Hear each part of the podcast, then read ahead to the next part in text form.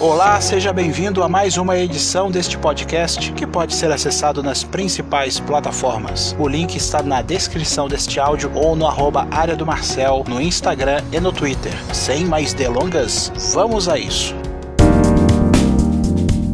Muito bem, a Latam entrou com o pedido de recuperação judicial nos Estados Unidos. O anúncio foi feito na madrugada da última terça-feira, dia 26. Segundo o CEO da Latam, Roberto Alvo, estamos olhando adiante para um futuro pós-Covid, focados em nos adaptarmos a uma nova e evolutiva forma de voar com a saúde e segurança dos passageiros e colaboradores em primeiro lugar. O certame vai contar com todas as filiais do grupo, exceto Brasil, Argentina e Paraguai. Segundo nota divulgada pela companhia, o grupo Latam entrou com o pedido sob a proteção do capítulo 11 da Lei dos Estados Unidos. Queremos que nossos públicos de interesse saibam que continuaremos operando conforme as restrições de viagem e a demanda permitirem, pagando nossos colaboradores, cumprindo obrigações em relação a benefícios e pagando fornecedores essenciais, além de respeitar os pontos Latam Pass e as reservas de voos à medida que trabalhamos no processo de reorganização pelo capítulo 11. Eu vou resumir. A Latam está com uma dívida, claro, acentuada por conta da pandemia. Todas as companhias aéreas estão sofrendo, principalmente as low costs. A Latam já vinha com um processo de mudança para esse novo formato e a pandemia afetou em cheio todas essas companhias com essa configuração. Há quem diga que o processo já esteja previsto para antecipar a salvação do grupo e por conta dessa decisão as ações da Latam Latam, na última terça-feira, fecharam em baixa de 50%. Não é para menos, né? Espera-se que 23 aeronaves deixem a frota da companhia, inclusive a Delta cancelou a compra de 4 Airbus A350-900 XWB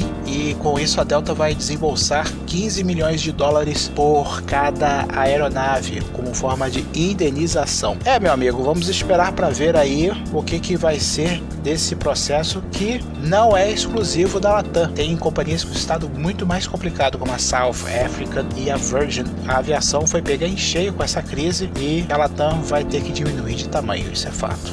Muito bem, agora eu vou falar uma novidade para você que acompanha este podcast já há algum tempo. A partir do dia 4 de junho, as edições do podcast terão novidades. Elas serão temáticas. A cada quinta-feira tem um quadro. Eu vou explicar para vocês o que, que vai ser. Na primeira quinta quinta-feira de cada mês vai ter um quadro chamado Mensagem de Proa. A princípio vai ficar este nome, mas pode ser que mude até lá. Vai ser um espaço onde vamos deixar algumas mensagens positivas para vocês. Esse quadro vai ter a participação do Davidson Ferreira, jornalista e produtor de rádio, e deste que vos fala também. Na segunda quinta-feira de cada mês, vamos ter o quadro Rádio de Quinta, onde vai rolar vários erros de emissoras de rádio no Brasil. Eu acredito que não tenha outro podcast que tenha esse serviço, mas a ideia é dar um pouco de humor nesse espaço que a gente tem aqui. Na terceira quinta-feira do mês vai ter o Espaço T2, voltado para tecnologia e telecomunicações. A gente já falava normalmente de tecnologia, de aviação, de telecomunicações e tal. Cada tema vai ter